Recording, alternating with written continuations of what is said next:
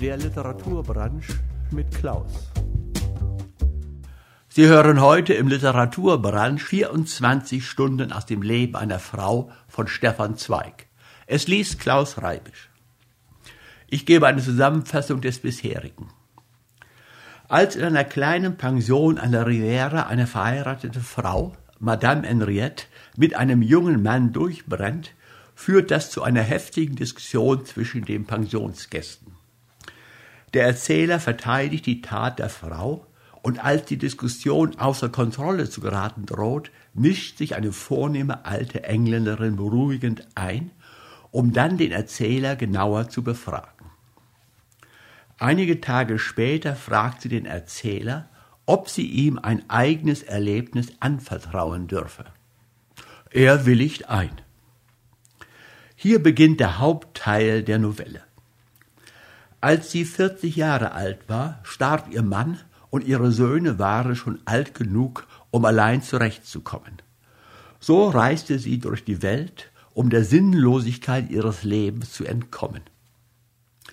Bei einigen Besuchen im Casino in Monaco vertreibt sie sich die Zeit mit dem Beobachten der, der Spieler und entdeckt dabei eines Tages einen Mann mit besonders ausdrucksstarker Gestik. Sie sieht die Verzweiflung beim Verspielen des letzten Geldes und folgt dem Mann, als er am Boden zerstört das Casino verlässt. Hier beginnt die heutige Erzählung.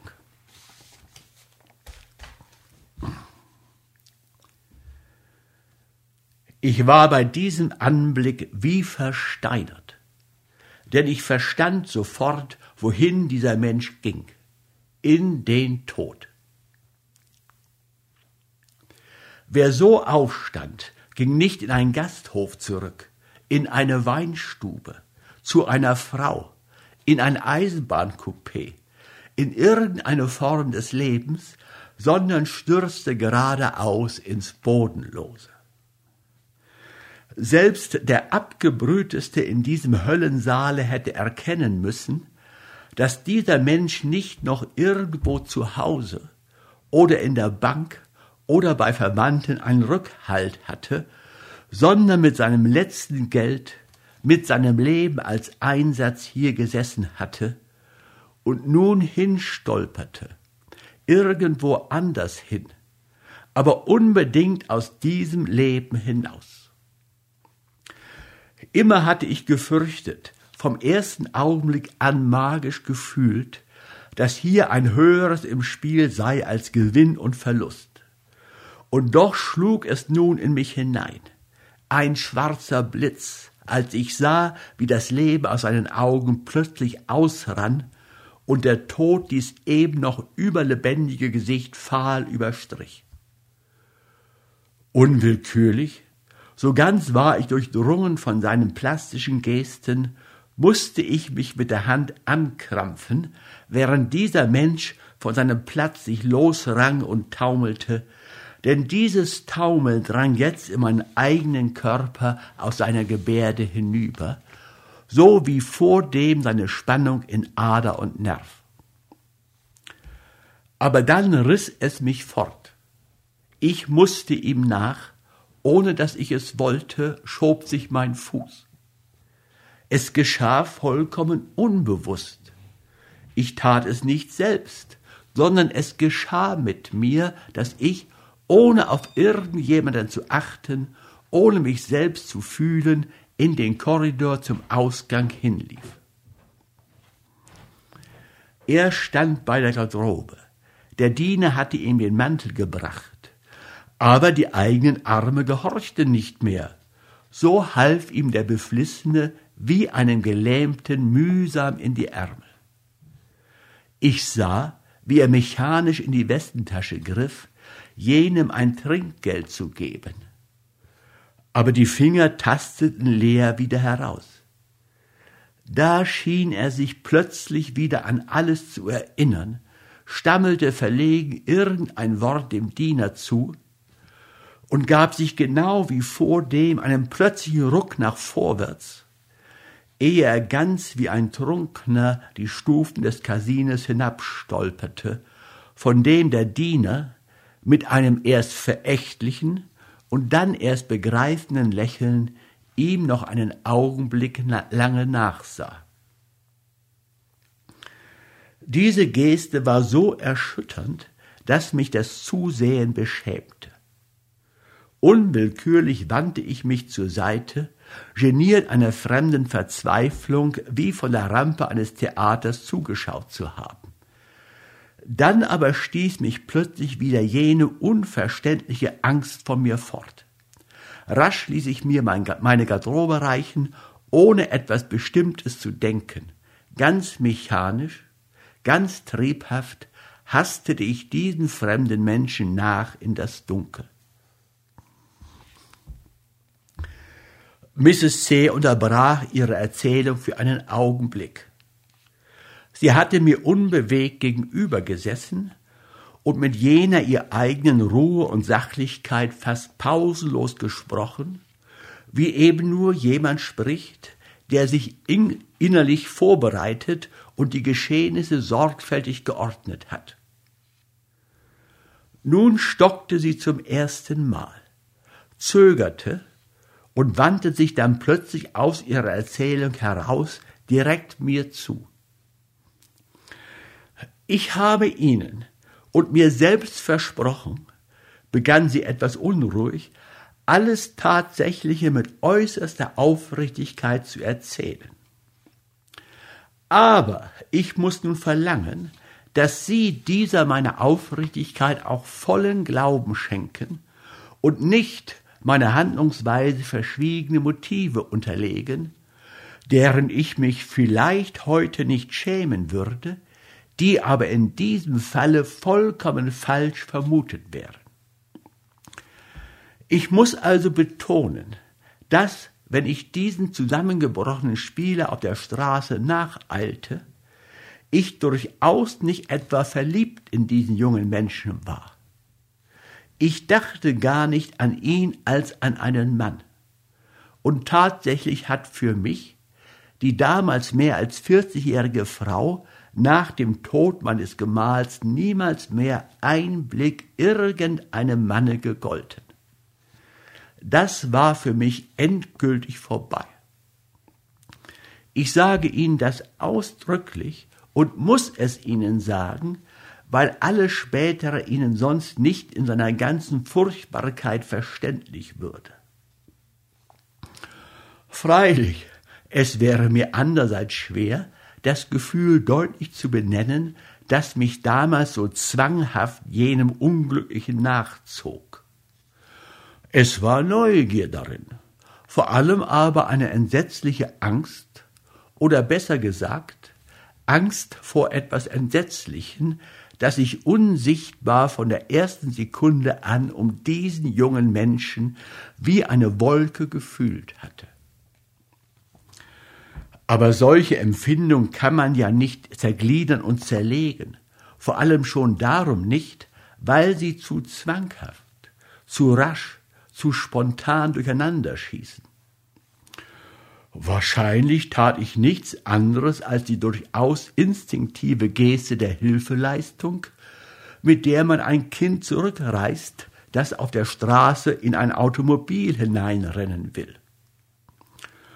Oder lässt es sich vielleicht erklären, dass Menschen, die selbst nicht schwimmen können, von einer Brücke her einem Ertrinkenden nachspringen. Es zieht sie einfach magisch nach. Ein Wille stößt sie hinab, ehe sie Zeit haben, sich schlüssig zu werden über die sinnlose Kühnheit ihres Unterfangens.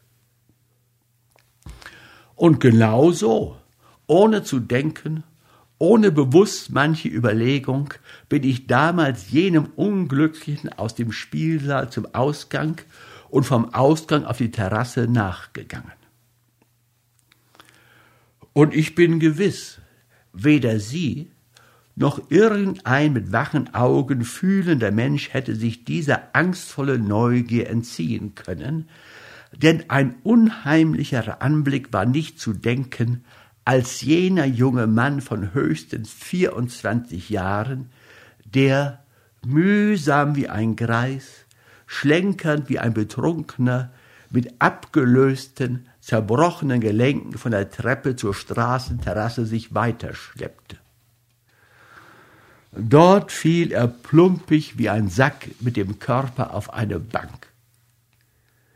Wieder spürte ich schaudernd an dieser Bewegung, dieser Mensch war zu Ende.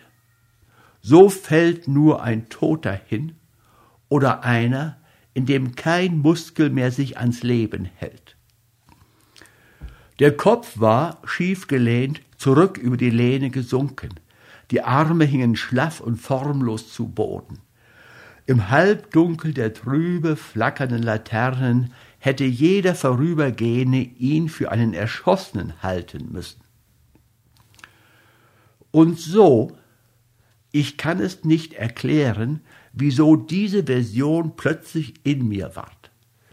Aber plötzlich stand sie da, greifbar plastisch, schauervoll und entsetzlich war, so als Erschossenen sah ich ihn vor mir in dieser Sekunde, und unweigerlich war in mir die Gewissheit, dass er einen Revolver in der Tasche trage und man morgen diese Gestalt auf dieser Bank oder irgendeiner anderen hingestreckt finden würde, leblos und mit Blut überströmt. Denn sein Niederfallen war durchaus das eines Steines, das in eine Tiefe fällt und nicht früher Halt macht, ehe er seinen Abgrund erreicht hat. Nie habe ich einen ähnlichen Ausdruck von Müdigkeit und Verzweiflung in körperlicher Geste ausgedrückt gesehen.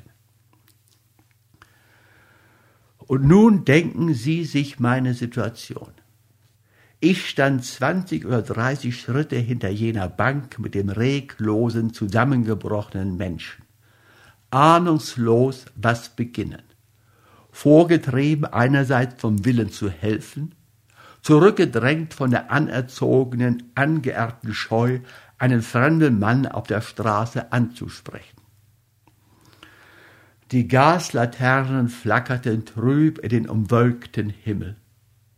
Ganz selten nur hastete eine Gestalt vorbei, denn es war nahe an Mitternacht und ich fast ganz allein im Park mit dieser selbstmörderischen Gestalt. Fünfmal, zehnmal hatte ich mich schon zusammengerafft und war auf ihn zugegangen.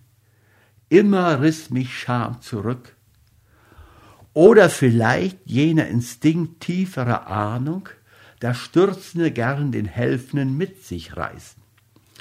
Und mitten in diesem Hin und Wider fühlte ich selbst deutlich das Sinnlose, das Lächerliche der Situation. Dennoch vermochte ich weder zu sprechen noch wegzugehen, weder etwas zu tun noch ihn zu verlassen. Und ich hoffe, Sie glauben mir, wenn ich Ihnen sage, dass ich vielleicht eine Stunde lang, eine unendliche Stunde, während tausend und tausend kleine Wellenschläge des unsichtbaren Meeres die Zeit zerrissen, auf dieser Terrasse unschlüssig umherwanderte, so sehr erschütterte und hielt mich dies Bild der vollkommenen Vernichtung eines Menschen. Aber doch, ich fand nicht den Mut eines Wortes, einer Tat. Und ich hätte die halbe Nacht noch so warten gestanden, oder vielleicht hätte mich schließlich klügere Selbstsucht bewogen, nach Hause zu gehen. Ja, ich glaube sogar, dass ich bereits entschlossen war, dieses Bündel Elend in seiner Ohnmacht liegen zu lassen. Aber da entschied ein Übermächtiges gegen meine Unentschlossenheit. Es begann nämlich zu regnen. Den ganzen Abend schon hatte der Wind über dem Meer schwere, dampfende Frühlingswolken zusammengeschoben. Man spürte mit der Lunge, mit dem Herzen, dass der Himmel ganz tief herabdrückte. Plötzlich begann ein Tropfen niederzuklatschen, und schon prasselte in schweren, nassen, vom Wind gejagten Strähnen ein massiger Regen herab. Unwillkürlich flüchtete ich unter den Vorsprung eines Kiosks, und obwohl ich den Schirm aufspannte, schütteten die noch springenden Böen nasse Büschel Wassers an mein Kleid. Bis hinauf ins Gesicht und die Hände spürte ich sprühend den kalten Staub der am Boden knallend zerklatschenden Tropfen. Aber, und das war ein so entsetzlicher Anblick, dass mir heute noch, nach zwei Jahrzehnten, die Erinnerung die Kehle klemmt. In diesem stürzenden Wolkenbruch blieb der Unglücksrabe reglos auf seiner Bank sitzen und rührte sich nicht. Von allen Traufen triefte und gluckerte das Wasser, aus der Stadt her hörte man Wagen donnern, rechts und links flüchteten Gestalten mit aufgestülpten Mänteln. Was Leben in sich hatte, alles duckte sich scheu, flüchtete, floh, suchte Unterschlupf, Überall bei Mensch und Tier spürte man die Angst vor dem stürzenden Element. Nur dieses schwarze Knäuel Mensch dort auf der Bank rührte und regte sich nicht.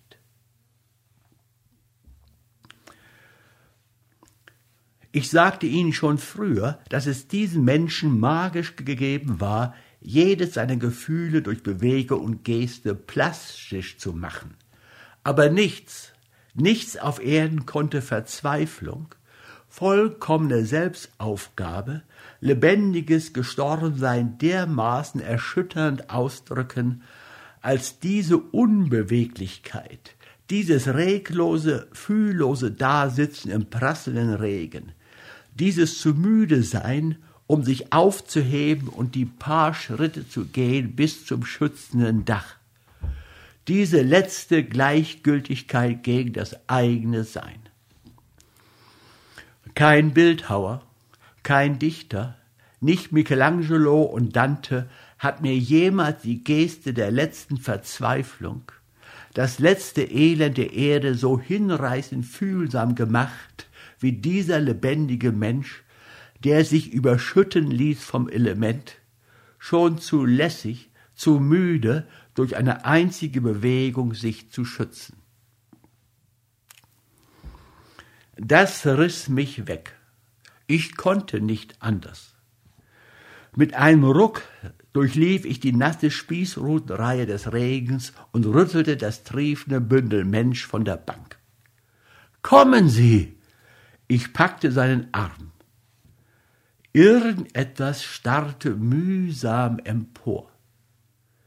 Irgendeine Bewegung schien langsam aus ihm wachsen zu wollen, aber er verstand nicht. Kommen Sie! zerrte ich nochmals den nassen Ärmel, nun schon beinahe zornig. Da stand er langsam auf, willenlos und schwankend. Was wollen Sie? fragte er und ich hatte darauf keine Antwort, denn ich wusste selbst nicht, wohin mit ihm. Nur weg aus dem kalten Guss, aus diesem sinnlosen, selbstmörderischen Dasitzen äußerster Verzweiflung.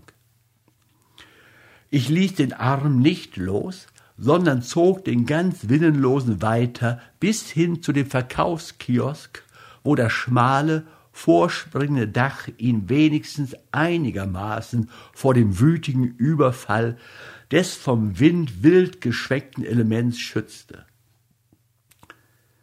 Weiter wusste ich nichts, wollte ich nichts, nur ins Trockene, nur unter ein Dach diesen Menschen ziehen, weiter hatte ich zunächst nicht gedacht. Und so standen wir beide nebeneinander in dem schmalen Streifen Trockenheit. Hinter uns die verschlossene Wand des, der Verkaufsbude, über uns einzig das zu kleine Schutzdach, unter dem heimtückisch durchgreifend der unersättliche Regen uns mit plötzlichen Böen immer wieder lose Fetzen nasser Kälte über die Kleider und ins Gesicht schlug. Die Situation wurde unerträglich. Ich konnte doch nicht länger stehen bleiben neben diesem triefenden fremden Menschen. Und andererseits, Ich konnte ihn, nachdem ich ihn hierher gezogen, nicht ohne ein Wort einfach stehen lassen. Irgendetwas musste geschehen. Allmählich zwang ich mich zu geradem, klaren Denken. Am besten, dachte ich, ihn in einen Wagen nach Hause bringen und dann selbst nach Hause. Morgen wird er schon für sich Hilfe wissen. Und so fragte ich den reglos neben mir stehenden, der starr hinaus in die jagende Nacht blickte, Wo wohnen Sie? Ich habe keine Wohnung. Ich bin erst abends von Nizza gekommen. Zu mir kann man nicht gehen. Den letzten Satz verstand ich nicht gleich.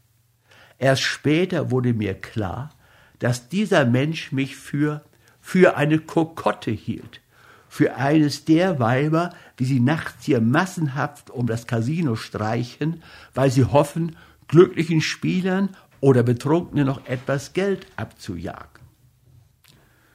Schließlich, was sollte er anderes auch denken? Denn erst jetzt, da ich es Ihnen wieder erzähle, spüre ich das ganz Unwahrscheinliche, ja Fantastische meiner Situation. Was sollte er anderes von mir meinen, war doch die Art, wie ich ihn von der Bank weggezogen und selbstverständlich mitgeschleppt, wahrhaftig nicht die einer Dame. Aber dieser Gedanke kam mir nicht gleich. Erst später, zu spät schon dämmerte mir das grauenvolle Missverständnis auf, in dem er sich über meine Person befand. Denn sonst hätte ich niemals die nächsten Worte gesprochen, die seinen Irrtum nur bestärken mussten. Ich sagte nämlich, so wird man eben ein Zimmer in einem Hotel nehmen. Hier dürfen Sie nicht bleiben. Sie müssen jetzt irgendwo unterkommen. aber sofort wurde ich jetzt seines peinlichen Irrtums gewahr, denn er wandte sich gar nicht mir zu und wehrte nur mit einem gewissen höhnischen Ausdruck ab. Nein, ich brauche kein Zimmer. Ich brauche gar nichts mehr. Gib dir keine Mühe. Aus mir ist nichts zu holen. Du hast dich an den Unrichtigen gewandt. Ich habe kein Geld. Das war wieder so furchtbar gesagt, mit einer so erschütternden Gleichgültigkeit. Und sein Dastehen, dies schlaffe an der Wand lehnen eines triefenden, nassen, von innen her erschöpften Menschen erschütterte mich derart, dass ich gar nicht Zeit hatte für ein kleines, dummes Beleidigtsein.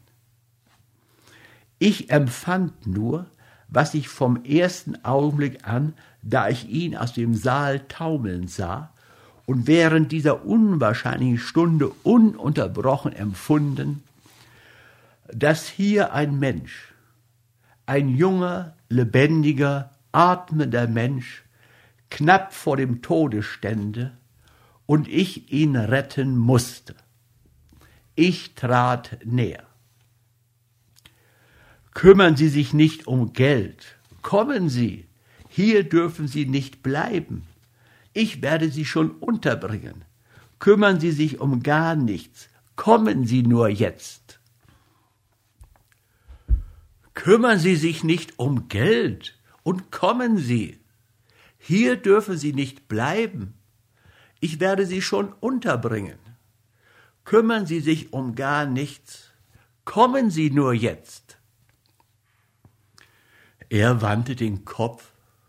Ich spürte, wie er, indes der Regen dumpf um uns trommelte und die Traufe klatschendes Wasser zu unseren Füßen hinwarf, wie er da mitten im Dunkel zum ersten Mal sich bemühte, mein Gesicht zu sehen. Auch der Körper schien langsam aus seiner Lethargie zu erwachen. Nun, wie du willst, sagte er nachgebend. Mir ist alles einerlei. Schließlich, warum nicht? Gehen wir. Ich spannte den Schirm auf, er trat an meine Seite und fasste mich unter dem Arm. Diese plötzliche Vertraulichkeit war mir unangenehm. Ja, sie entsetzte mich. Ich erschrak bis hinab in das Unterste meines Herzens. Aber ich hatte nicht den Mut, ihm etwas zu verbieten. Denn stieß ich ihn jetzt zurück, so fiel er ins Bodenlose. Und alles war vergeblich, was ich bisher versucht. Wir gingen die wenigen Schritte gegen das Casino zurück. Jetzt fiel mir erst ein, dass ich nicht wusste, was mit ihm anfangen. Am besten, überlegte ich rasch, ihn zu einem Hotel führen, ihm dort Geld in die Hand drücken, dass er übernachten und morgen heimreisen kann. Weiter dachte ich nicht. Und wie jetzt die Wagen hastig vor das Casino vorfuhren, rief ich einen an, wir stiegen ein. Als der Kutscher fragte, wohin, wusste ich zunächst keine Antwort. Aber mich plötzlich erinnernd, dass der gänzlich durchnässte, triefende Mensch neben mir in keinem der guten Hotels Aufnahme finden könnte, andererseits aber auch als wahrhaft unerfahrene Frau an ein zweideutiges gar nicht denkend, rief ich dem Kutscher nur zu, in irgendein einfaches Hotel. Der Kutscher, gleichmütig, Regen übergossen, trieb die Pferde an. Der fremde Mensch neben mir sprach kein Wort. Die Räder rasselten und der Regen klatschte in wuchtigem Niederschlag gegen die Scheiben. Mir war in diesem dunklen, lichtlosen, sarghaften Versteck zumute, als ob ich mit einer Leiche führe. Ich versuchte nachzudenken, irgendein Wort zu finden, um das Sonderbare und Grauenvolle dieses stummen Beisammenseins abzuschwächen, aber mir fiel nichts ein. Nach einigen Minuten hielt der Wagen, ich stieg zuerst aus, entlohte den Kutscher, indes jener gleichsam schlaftrunken den Schlag zuklinkte. Wir standen jetzt vor der Tür eines kleinen, fremden Hotels, über uns wölbte ein gläsernes Vordach sein winziges Stück geschützten Raumes gegen den Regen, der ringsum mit grässlicher Monotonie die undurchdringliche Nacht zerfranste. Der fremde Mensch, seiner Schwere nachgebend, hatte sich unwillkürlich an die Wand gelehnt. Es tropfte und triefte von seinem nassen Hut, seine zerdrückten Kleidern wie ein Ertrunkener, den man aus dem Fluss geholt mit noch benommenen Sinnen, so stand er da. Und um den kleinen Fleck, wo er lehnte, bildete sich ein Rinnsal von niederrieselndem Wasser. Aber er machte nicht die geringste Anstrengung, sich abzutrocknen, den Hut wegzuschwenken, von dem Tropfen immer wieder über Stirn und Gesicht niederliefen. Er stand vollkommen teilnahmslos, und ich kann Ihnen nicht sagen, wie diese Zerbrochenheit mich erschütterte. Aber jetzt musste etwas geschehen. Ich griff in meine Tasche. Da haben Sie hundert Franken, sagte ich. Nehmen Sie sich damit ein Zimmer und fahren Sie morgen nach Nizza zurück. Er sah erstaunt auf. Ich habe Sie im Spielsaale beobachtet, drängte ich, sein Zögern bemerkend. Ich weiß, dass Sie alles verloren haben und fürchte, Sie sind auf dem besten Wege, eine Dummheit zu machen. Es ist keine Schande, sich helfen zu lassen. Da, nehmen Sie aber er schob meine Hand zurück mit einer Energie, die ich ihm nicht zugetraut hätte. Du bist ein guter Kerl, sagte er, aber vertu dein Geld nicht. Mir ist nicht mehr zu helfen. Ob ich diese Nacht noch schlafe oder nicht, ist vollkommen gleichgültig. Morgen ist ohnehin alles zu Ende. Mir ist nicht zu helfen. Nein, Sie müssen es nehmen, drängte ich. Morgen werden Sie anders denken. Gehen Sie jetzt erst einmal hinauf. Überschlafen Sie alles. Bei Tag haben die Dinge ein anderes Gesicht. Doch er stieß, da ich ihm neuerdings das Geld aufdrängte, beinahe heftig meine Hand weg. Lass das, wiederholte er nochmals dumpf. Es hat keinen Sinn. Besser, ich tue das draußen ab, als den Leuten hier ihr Zimmer mit Blut schmutzig zu machen. Mir ist mit hundert Franken nicht zu helfen und mit tausend auch nicht. Ich würde doch morgen wieder mit den letzten paar Franken in den Spielsaal gehen und nicht früher aufhören, als bis alles weg ist. Wozu nochmals anfangen? Ich habe genug. Sie können nicht ermessen, wie mir dieser dumpfe Ton bis in die Seele drang. Aber denken Sie sich das aus. Zwei Zoll von ihnen steht ein junger, heller, lebendiger, atmender Mensch. Und man weiß, wenn man nicht alle Kräfte aufrafft, wird dieses denkende, sprechende, atmende Stück Jugend in zwei Stunden eine Leiche sein. Und nun wurde es für mich gleichsam eine Wut, ein Zorn, diesen sinnlosen Widerstand zu besiegen. Ich packte seinen Arm, Schluss mit diesen Dummheiten. Sie werden jetzt hinaufgehen und sich ein Zimmer nehmen. Und morgen früh komme ich und schaffe Sie an die Bahn. Sie müssen fort von hier. Sie müssen noch morgen nach Hause fahren. Und ich werde nicht früher rasten, ehe ich Sie nicht selbst mit der Fahrkarte im Zug sehe. Man wirft sein Leben nicht so weg, wenn man jung ist, nur weil man gerade ein paar hundert oder tausend Franken verloren hat. Das ist Feigheit, eine dumme Hysterie von Zorn und Erbitterung. Morgen werden Sie mir selbst recht geben. Morgen, wiederholte er mit sonderbarer, düsterer und ironischer Betonung. Morgen? Wenn du wüsstest, wo ich morgen bin? Wenn ich selbst es wüsste. Ich bin eigentlich schon ein wenig neugierig darauf. Nein, geh nach Haus, mein Kind. Gib dir keine Mühe und vertu nicht dein Geld. Aber ich ließ nicht mehr lach. Es war wie eine Manie, wie eine Raserei in mir. Gewaltsam packte ich seine Hand und presste die Banknote hinein. Sie werden das Geld nehmen und sofort hinaufgehen. Und dabei trat ich entschlossen zur Klingel und läutete an. So, jetzt habe ich angeläutet. Der Portier wird gleich kommen. Sie gehen hinauf und legen sich nieder. Morgen neun Uhr warte ich dann vor dem Haus und bringe Sie sofort an die Bahn. Machen Sie sich keine Sorge um alles Weitere.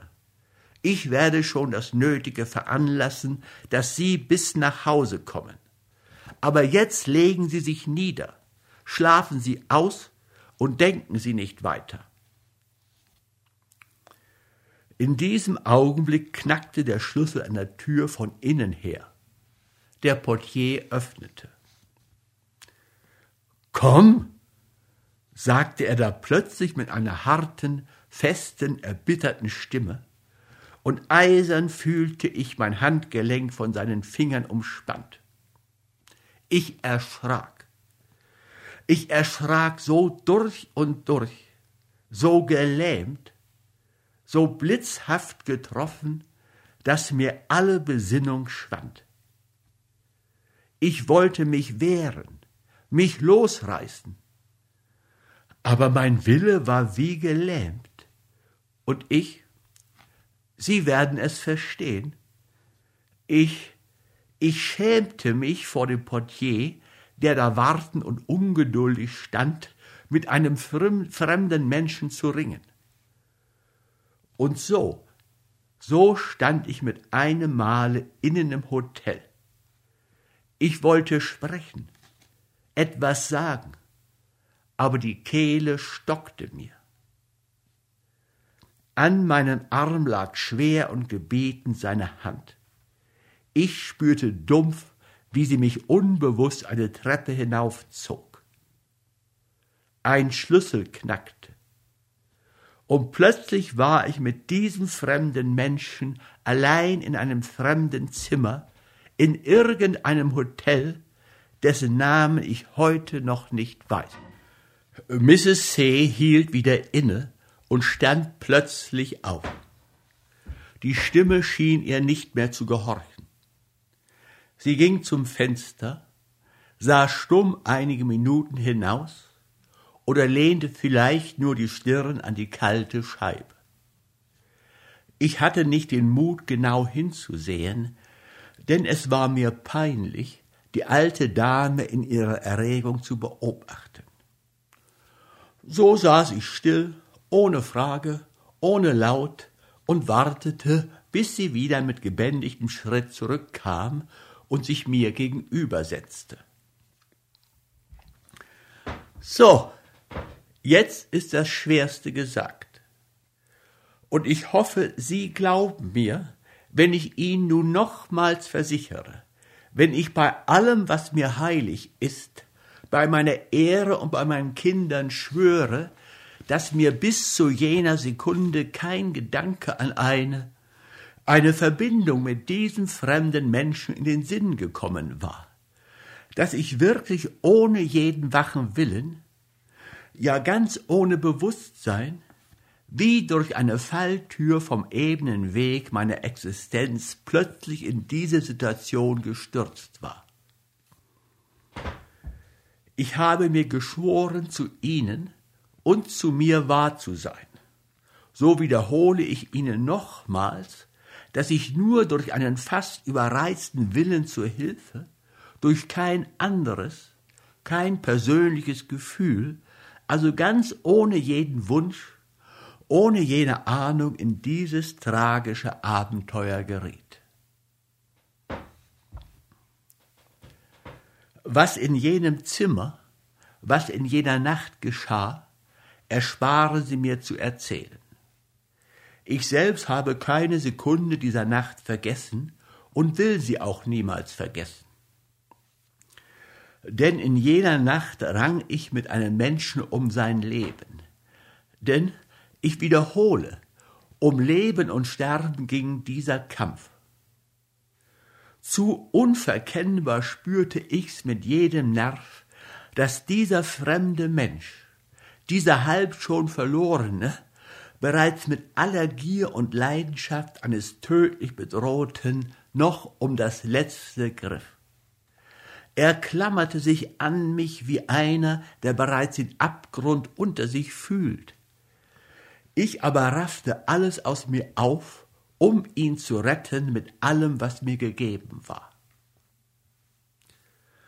Solche Stunde erlebt vielleicht ein Mensch nur einmal in seinem Leben, und von Millionen wieder nur einer.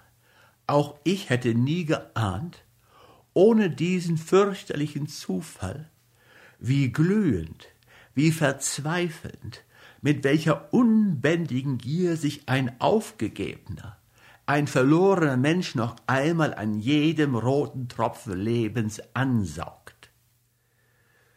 Ich hätte zwanzig Jahre lang fern von allen dämonischen Mächten des Daseins nie begriffen, wie großartig und fantastisch die Natur manchmal ihr heiß und kalt, Tod und Leben, Entzückung und Verzweiflung in ein paar knappe Atemzüge zusammendrängt. Und diese Nacht war so angefüllt mit Kampf und Gespräch, mit Leidenschaft und Zorn und Hass, mit Tränen der Beschwörung und der Trunkenheit, dass sie mir tausend Jahre zu dauern schien. Und wir zwei Menschen, die verschlungen ihren Abgrund hinabtaumelten, todeswütig der eine, ahnungslos der andere, anders hervorgingen aus diesem tödlichen Tumult, anders, vollkommen verwandelt, mit andern Sinnen, anderem Gefühl. Aber ich will nicht davon sprechen. Ich kann und will das nicht schildern. Nur diese eine unerhörte Minute meines Erwachens am Morgen muss ich Ihnen doch andeuten. Ich erwachte aus einem bleiernen Schlaf, aus einer Tiefe der Nacht, wie ich sie nie gekannt. Ich brauchte lange, ehe ich die Augen aufschlug, und das erste, was ich sah, war über mir eine fremde Zimmerdecke, und weiter tasten dann ein ganz fremder, unbekannter, hässlicher Raum, von dem ich nicht wusste, wie ich hineingeraten. Zuerst beredete ich mich, noch Traum sei dies, ein hellerer, durchsichtigerer Traum, in den ich aus jenem ganz dumpfen und verworrenen Schlaf emporgetaucht sei. Aber vor meinen Fenstern stand schon schneidend klares, unverkennbar wirkliches Sonnenlicht, Morgenlicht. Von unten her dröhnte die Straße mit Wagengerassel, Tramway-Klingeln und Menschenlaut. Und nun wusste ich, dass ich nicht mehr träume, sondern wach sei.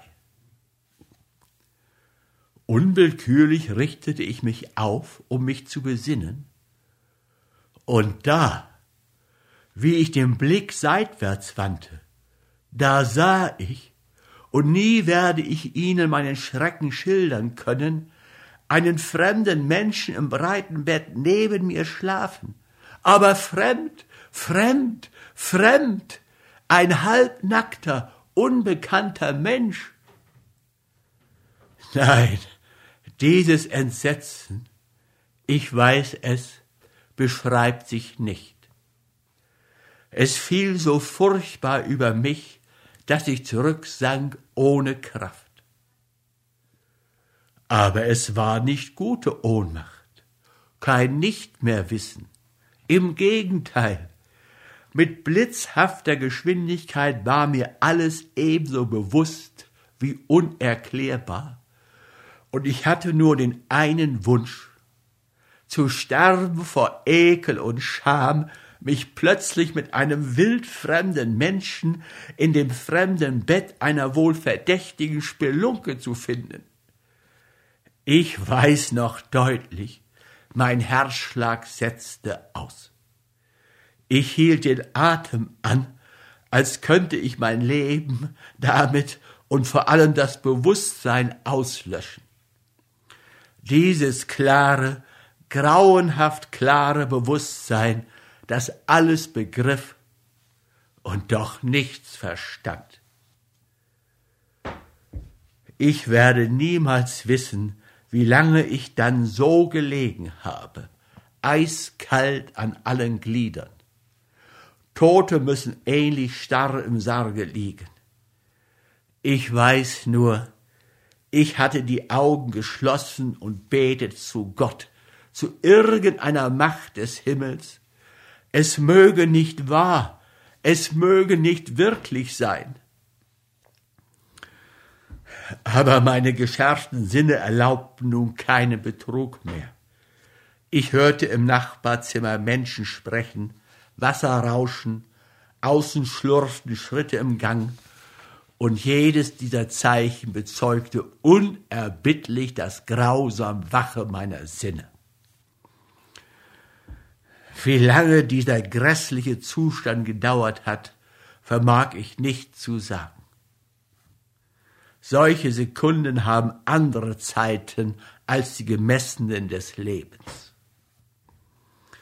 Aber plötzlich überfiel mich eine andere Angst, die jagende, grauenhafte Angst, dieser fremde Mensch, dessen Namen ich gar nicht kannte, möchte jetzt aufwachen und zu mir sprechen. Und sofort wusste ich, dass es für mich nur eines gäbe, mich anziehen, flüchten, ehe er erwachte, nicht mehr von ihm gesehen werden, nicht mehr zu ihm sprechen, sich rechtzeitig retten, fort, fort, fort, zurück in irgendein eigenes Leben, in mein Hotel und gleich mit dem nächsten Zuge fort von diesem verruchten Ort, aus diesem Land, ihm nie mehr begegnen, nie mehr ins Auge sehen, keinen Zeugen haben, keinen Ankläger und Mitwisser. Der Gedanke riss die Ohnmacht in mir auf. Ganz vorsichtig, mit den schleichlerischen Bewegungen eines Diebes rückte ich Zoll um Zoll, nur um keinen Lärm zu machen, aus dem Bette und tastete zu meinen Kleidern. Ganz vorsichtig zog ich mich an, jede Sekunde zitternd vor seinem Erwachen, und schon war ich fertig, schon war es gelungen. Nur mein Hut lag drüben auf der anderen Seite zu Füßen des Bettes, und jetzt, wie ich auf den Zehen hintastete, ihn aufzuheben, in dieser Sekunde konnte ich nicht anders. Ich musste noch einen Blick auf das Gesicht dieses fremden Menschen werfen, der in mein Leben wie ein Stein vom Gesims gestürzt war. Nur einen bloßen Blick wollte ich hinwerfen. Aber es war sonderbar, denn der fremde junge Mann, der dort schlummernd lag, war wirklich ein fremder Mensch für mich. Im ersten Augenblick erkannte ich gar nicht das Gesicht von gestern. Denn wie weggelöscht waren die von Leidenschaft vorgetriebenen, krampfig aufgewühlten, gespannten Züge des tödlich Aufgeregten. Dieser da hatte ein anderes, ein ganz kindliches, ganz knabenhaftes Gesicht das geradezu erstrahlte von Reinheit und Heiterkeit. Die Lippen, gestern verbissen und zwischen die Zähne geklemmt, träumten weich auseinandergefallen und halb schon zu einem Lächeln gerundet.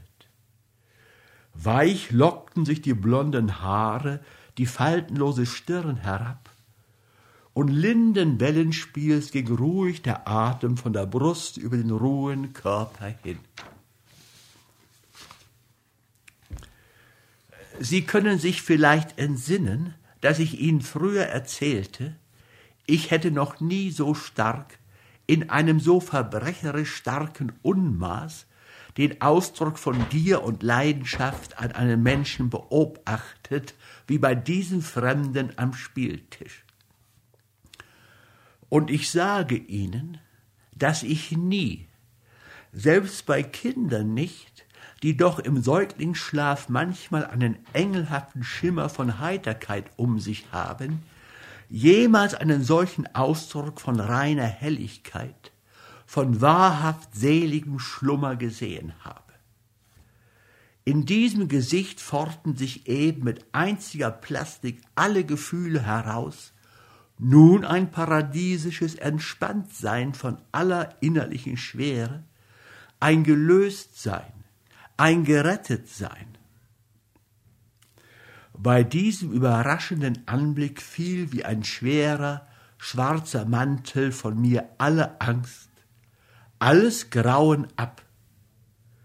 Ich schämte mich nicht mehr, nein, ich war beinahe froh das Furchtbare, das Unfassbare hatte plötzlich für mich Sinn bekommen. Ich freute mich. Ich war stolz bei dem Gedanken, dass dieser junge, zarte, schöne Mensch, der hier heiter und still wie eine Blume lag, ohne meine Hingabe zerschellt, blutig, mit einem zerschmetterten Gesicht, leblos, mit krass aufgerissenen Augen irgendwo an einem Felsenhang aufgefunden worden wäre. Ich hatte ihn gerettet, er war gerettet. Und ich sah nun, ich kann es nicht anders sagen, mit meinem mütterlichen Blick auf diesen Schlafenden hin, den ich noch einmal, schmerzvoller als meine eigenen Kinder, in das Leben zurückgeboren hatte. Und mitten in diesem verbrauchten, abgeschmutzten Zimmer, in diesem ekligen, schmierigen Gelegenheitshotel überkam ich, mögen Sie es noch so lächerlich im Worte finden, ein Gefühl wie in einer Kirche, ein Beseligtsein von Wunder und Heiligung. Aus der furchtbarsten Sekunde eines ganzen Lebens wuchs mir schwesterhaft eine zweite, die erstaunlichste und überwältigendste zu. Als sie vierzig Jahre alt war, starb ihr Mann und ihre Söhne waren auch schon alt genug, um allein zurechtzukommen. So reiste sie durch die Welt, um der Sinnlosigkeit ihres Lebens zu entkommen. Bei einigen Besuchen im Casino in Monaco vertreibt sie sich die Zeit mit dem Beobachten der Hände der Spieler und entdeckt dabei eines Tages einen Mann mit besonders ausdrucksstarker Gestik. Sie sieht die Verzweiflung beim Verspielen des letzten Geldes und folgt dem Mann, als er am Boden zerstört das Casino verlässt. Der Spieler lässt sich völlig apathisch auf einer Bank im strömenden Regen nieder. Sie befürchtet einen Selbstmord und spricht ihn an, in der Absicht, ihn vor der Unglückstat zu bewahren. Sie will ihm Geld geben, dass er in einem Hotel übernachten kann. Er wehrt alles ab. Sie fahren zu einem billigen Hotel. In einem besseren würde man ihn in seinem Zustand nicht akzeptieren. Vor dem Hotel wehrt er völlig apathisch alles ab. Auch eine höhere Geldsumme, da er damit doch wieder in das Casino gehen würde. Überraschenderweise fasst er sie dann doch kurz entschlossen hart am Handgelenk. Sie ist völlig handlungsunfähig und geht mit ihr, mit ihr in ein Zimmer. Was in dieser Nacht im Einzelnen geschieht, wird nicht erzählt. Am nächsten Morgen aufwachend ist sie entsetzt, sich in einem Absteigehotel in einem fremden Zimmer neben einem fremden Mann zu befinden. In Panik will sie heimlich, ohne ihn zu wecken, das Zimmer verlassen. Sie sieht sein Gesicht und ist völlig eingenommen von diesem entspannten, kindlich schönem Gesicht. Sie ist begeistert, dass sie diesen jungen Menschen gerettet hat. Hier beginnt die heutige Lesung. Hatte ich mich zu laut bewegt? Hatte ich unwillkürlich etwas gesprochen? Ich weiß es nicht. Aber plötzlich schlug der Schlafende die Augen auf. Ich erschrak und fuhr zurück. Er sah erstaunt um sich. Genauso wie früher ich selbst, so schien nun er aus ungeheurer Tiefe und Verworrenheit mühselig emporzusteigen. Sein Blick umwanderte angestrengt das fremde, unbekannte Zimmer. Dann fiel er staunend auf mich. Aber ehe er noch sprach oder sich ganz besinnen konnte, hatte ich mich gefasst. Nicht ihn zu Wort kommen lassen, keine Frage, keine Vertraulichkeit gestatten, es durfte nichts erneuert werden, nichts erläutert, nichts besprochen werden von gestern und von dieser Nacht. Ich muss jetzt weggehen, bedeutete ich ihm rasch. Sie bleiben hier zurück und ziehen sich an. Um zwölf Uhr treffe ich Sie dann am Eingang des Casinos. Dort werde ich für alles weitere sorgen. Und ehe er ein Wort entgegnen konnte, flüchtete ich hinaus, nur um das Zimmer nicht mehr zu sehen, und lief, ohne mich umzuwenden, aus dem Hause, dessen Namen ich ebenso wenig wusste wie jenen des fremden Mannes, mit dem ich darin eine Nacht verbracht. Einen Atemzug lang unterbrach Mrs. C. ihre Erzählung. Aber alles Gespannte und Gequälte war weg aus ihrer Stimme. Wie ein Wagen, der schwer den Berg sich hinaufgemüht, dann aber von erreichter Höhe leicht rollen und geschwind die Senke herabrollt, so flügelte jetzt in entlasteter Rede ihr Bericht. Also, ich eilte in mein Hotel durch die morgendlich erhellten Straßen, denen der Wettersturz alles Dumpfe vom Himmel so weggerissen, wie mir jetzt das qualhafte Gefühl. Denn vergessen Sie nicht, was ich Ihnen früher sagte. Ich hatte nach dem Tode meines Mannes mein Leben vollkommen aufgegeben. Meine Kinder brauchten mich nicht. Ich selber wollte mich nicht. Und alles Leben ist Irrtum, das nicht zu einem bestimmten Zweck lebt. Nun war mir zum ersten Mal unvermutet eine Aufgabe zugefallen. Ich hatte einen Menschen gerettet, ihn aus seiner Vernichtung aufgerissen mit allem Aufgebot meiner Kräfte. Nur ein kurzes war noch zu überwinden, und diese Aufgabe musste zu Ende getan sein. Ich lief also in mein Hotel. Der erstaunte Blick des Portiers, dass ich erst jetzt um neun Uhr morgens nach Hause kam, glitt an mir ab. Nichts mehr von Scham und Ärger über das Geschehnis drückte auf meine Sinne, sondern ein plötzliches Wiederaufgetansein meines Lebenswillens, ein unvermutet neues Gefühl von der Notwendigkeit meines Daseins durchblutete warm das, die erfüllten Adern. In meinem Zimmer kleidete ich mich rasch um, legte unbewusst, ich habe es erst später bemerkt, das Trauerkleid ab, um es mit einem helleren zu vertauschen, ging in die Bank, mir Geld zu beheben, hastete zum Bahnhof, mich nach der Abfahrt der Züge zu erkundigen. Mit einer mir selber erstaunlichen Entschlossenheit bewältigte ich noch außerdem ein paar andere Besorgungen und Verabredungen. Nun war nichts mehr zu tun, als mit dem mir vom Schicksal zugeworfenen Menschen die Abreise und endgültige Rettung zu erledigen. Freilich, dies erforderte Kraft, ihm nun persönlich gegenüberzutreten. Denn alles Gestrige war im Dunkel geschehen, in einem Wirbel, wie wenn zwei Steine von einem Sturzbach gerissen plötzlich zusammengeschlagen werden. Wir kannten einander kaum von Angesicht zu Angesicht. Ja, ich war nicht einmal gewiss, ob jener Fremde mich überhaupt noch erkennen würde. Gestern, das war ein Zufall, ein Rausch, eine Besessenheit zweier verwirrter Menschen gewesen.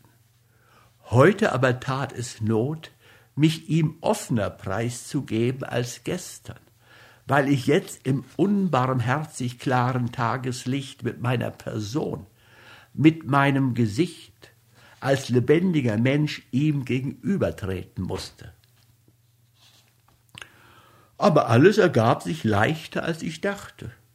Kaum hatte ich zu vereinbarter Stunde mich dem Casino genähert, als ein junger Mensch von einer Bank aufsprang und mir entgegeneilte. Es war etwas dermaßen Spontanes, etwas so Kindliches, Absichtsloses und Beglücktes in seinem Überraschtsein, wie in jeder seiner sprachmächtigen Bewegungen.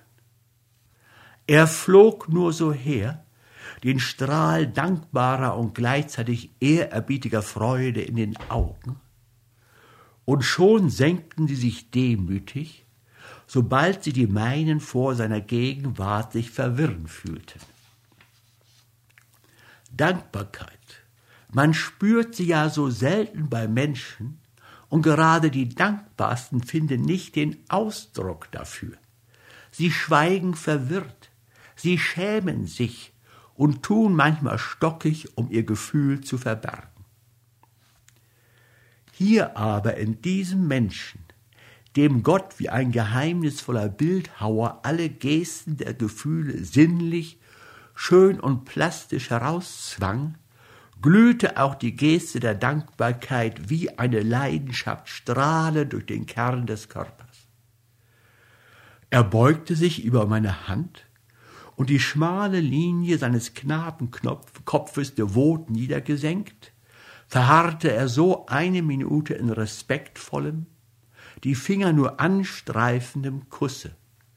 Dann erst trat er wieder zurück, fragte nach meinem Befinden, sah mich rührend an, und so viel Anstand war in jedem seiner Worte, dass in wenigen Minuten die letzte Beängstigung von mir schwand.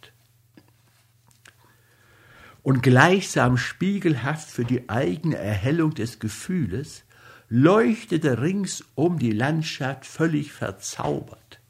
Das Meer, das gestern zornig erregte, lag so unbewegt still und hell, dass jeder Kiesel unter der kleinen Brandung weiß bis zu uns herüber glänzte, das Casino, dieser Höllenpfuhl, blickte maurisch blank in den ausgefegten, damastenen Himmel, und jener Kiosk, unter dessen Schutzdach uns gestern der plätschernde Regen gedrängt, war aufgebrochen zu einem Blumenladen. Hingeschüttet lagen dort weiß, rot, grün und bunt in gesprenkeltem Durcheinander breite Büsche von Blüten und Blumen, die ein junges Mädchen in bunt brennender Bluse feilbot. Ich lud ihn ein, zu Mittag in einem kleinen Restaurant zu speisen. Dort erzählte mir der fremde, junge Mensch die Geschichte seines tragischen Abenteuers. Sie war ganz Bestätigung meiner ersten Ahnung, als ich seine zitternden, nervengeschüttelten Hände auf dem grünen Tisch gesehen. Er stammte aus einer alten Adelsfamilie des österreichischen Polens, war für die diplomatische Karriere bestimmt, hatte in Wien studiert und vor einem Monat das erste seiner Examina mit außerordentlichen Erfolge abgelegt. Um diesen Tag zu feiern, hatte ihn sein Onkel, ein höherer Offizier des Generalstabes, bei dem er wohnte, zur Belohnung mit einem Fiaker in den Prater geführt, und sie waren zusammen auf den Rennplatz gegangen. Der Onkel hatte Glück beim Spiel, gewann dreimal hintereinander. Mit einem dicken Pack erbeuteter Banknoten soupierten sie dann in einem eleganten Restaurant. Am nächsten Tage nun empfing zur Belohnung für das erfolgreiche Examen der angehende Diplomat von seinem Vater einen Geldbetrag in der Höhe eines Monatsgeldes. Zwei Tage vorher wäre ihm diese Summe noch groß erschienen. Nun aber, nach der Leichtigkeit jenes Gewinnes, dünkte sie ihm gleichgültig und gering. So fuhr er gleich nach Tisch wieder zum Trabrennen, setzte wild und leidenschaftlich, und sein Glück oder vielmehr sein Unglück wollte, dass er mit dem Dreifachen jeder Summe nach dem letzten Rennen den Prater verließ. Und nun war Raserei des Spieles bald beim Rennen, bald in Kaffeehäusern oder in Clubs über ihn gekommen, die ihm Zeit Studium, Nerven und vor allem sein Geld aufzehrte. Er vermochte nicht mehr zu denken, nicht mehr ruhig zu schlafen und am wenigsten sich zu beherrschen. Einmal in der Nacht, nach Hause gekommen vom Club, wo er alles verloren hatte, fand er beim Auskleiden noch eine vergessene Banknote zerknüllt in seiner Weste. Es hielt ihn nicht. Er zog sich noch einmal an und irrte herum, bis er in irgendeinem Kaffeehause ein paar Dominospieler fand, mit denen er noch bis ins Morgengrauen saß. Einmal half ihm seine verheiratete Schwester aus und zahlte die Schulden an Wucherer, die dem Erbe eines großen Adelsnamens voll Bereitschaft kreditierten. Eine Zeit lang deckte ihn wieder das Spielglück. Dann aber ging es unaufhaltsam abwärts. Und je mehr er verlor, umso gieriger forderten ungedeckte Verpflichtungen und befristete Ehrenworte entscheidend erlösenden Gewinn. Längst schon hatte er seine Uhr, seine Kleider versetzt, und schließlich geschah das Entsetzliche. Er stahl der alten Tante zwei große Boutons, die sie selten trug, aus dem Schrank. Den einen versetzte er um einen hohen Betrag, den das Spiel noch am selben Abend vervierfachte. Aber statt ihn nun auszulösen, wagte er das Ganze und verlor. Zur Stunde seiner Abreise war der Diebstahl noch nicht entdeckt. So versetzte er den zweiten Bouton und reiste, einer plötzlichen Eingebung folgend, in einem Zuge nach Monte Carlo, um sich im Roulette das erträumte Vermögen zu holen. Bereits hatte er hier seinen Koffer verkauft, seine Kleider, seinen Schirm. Nichts war ihm geblieben als der Revolver mit vier Patronen und ein kleines, mit Edelsteinen besetztes Kreuz seiner Patin, der Fürstin X, von dem er sich nicht trennen wollte.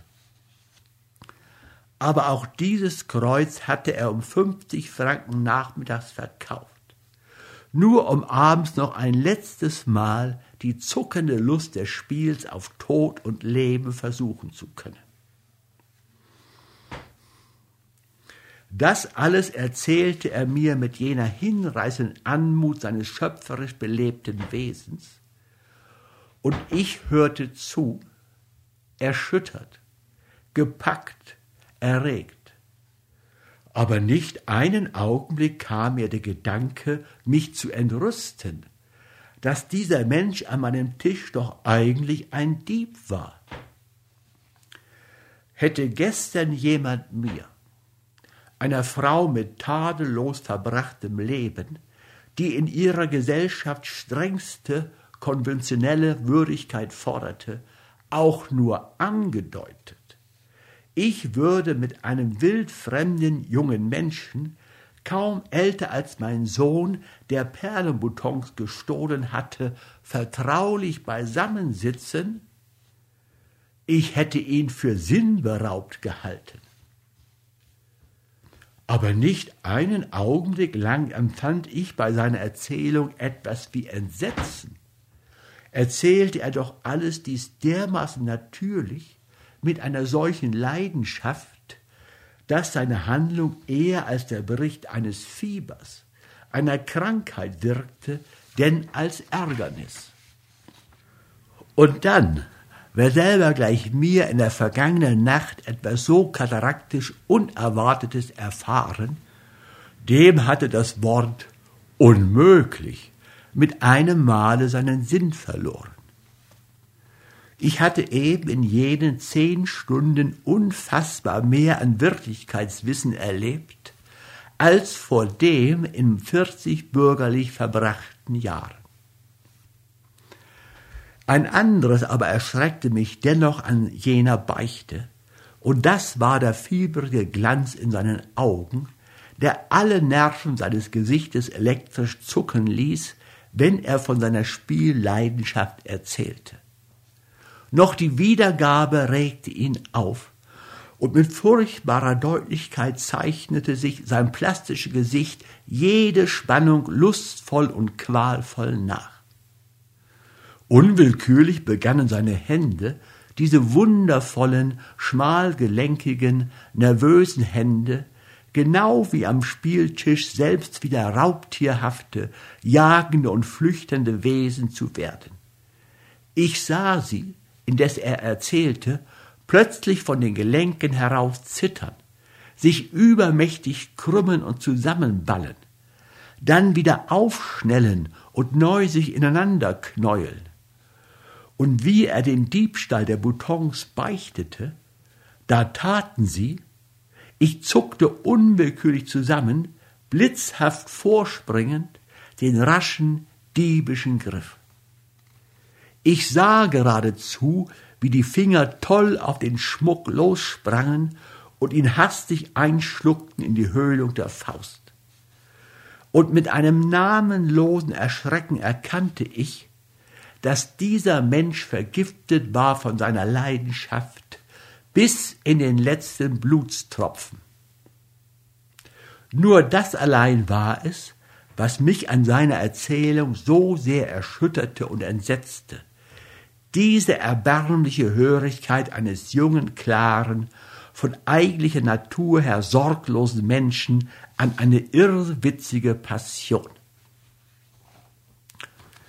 So hielt ich es für meine erste Pflicht, meinen unvermuteten Schützling freundschaftlich zuzureden, er müsse sofort weg von Monte Carlo, wo die Versuchung am gefährlichsten sei müsse noch heute zu seiner Familie zurück, ehe das Verschwinden der Boutons bemerkt und seine Zukunft für immer verschüttet sei. Ich versprach ihm Geld für die Reise und die Auslösung des Schmuckes, freilich nur unter der Bedingung, dass er noch heute abreise und mir bei seiner Ehre schwöre, nie mehr eine Karte anzurühren oder sonst Hazard zu spielen. Nie werde ich vergessen, mit welcher erst demütigen, dann allmählich aufleuchtenden Leidenschaft der Dankbarkeit dieser fremde, verlorene Mensch mir zuhörte, wie er meine Worte trank, als ich ihm Hilfe versprach. Und plötzlich streckte er beide Hände über den Tisch, die meinen zu fassen mit einer mir unauslöschlichen Gebärde gleichsam der Anbetung und des heiligen Gelobens. In seinen hellen, sonst ein wenig wirren Augen standen Tränen. Der ganze Körper zitterte nervös vor beglückter Erregung. Wie oft habe ich schon versucht, Ihnen die einzige Ausdrucksfähigkeit seiner Gebärden zu schildern.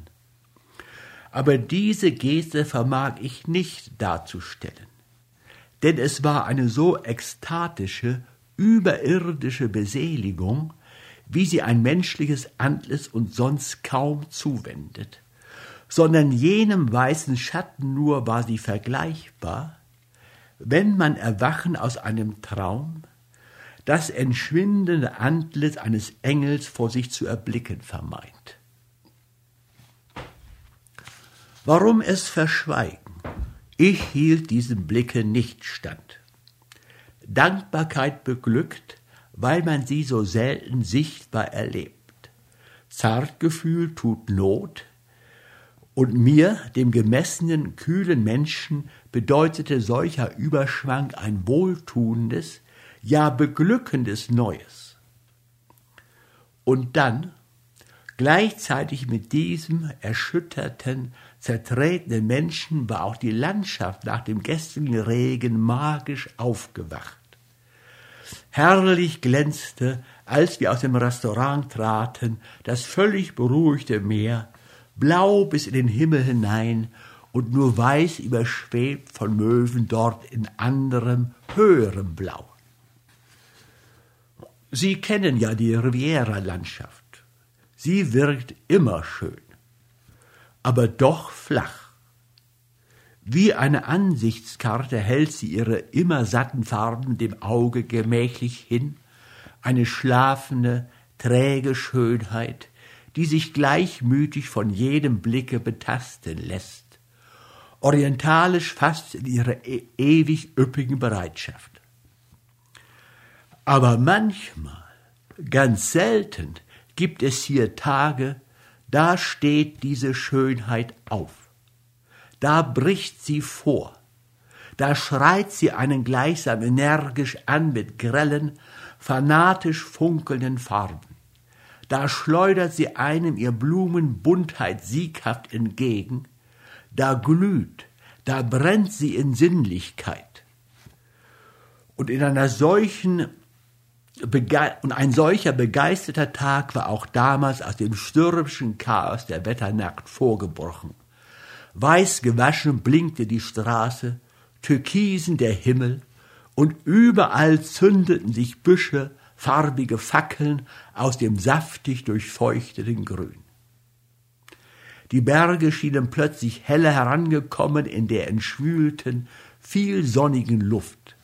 Sie scharten sich neugierig näher an das blank polierte, glitzernde Städtchen. In jedem Blicke spürte man heraustreten das Fordernde und Aufmunternde der Natur und wie sie unwillkürlich das Herz an sich riss.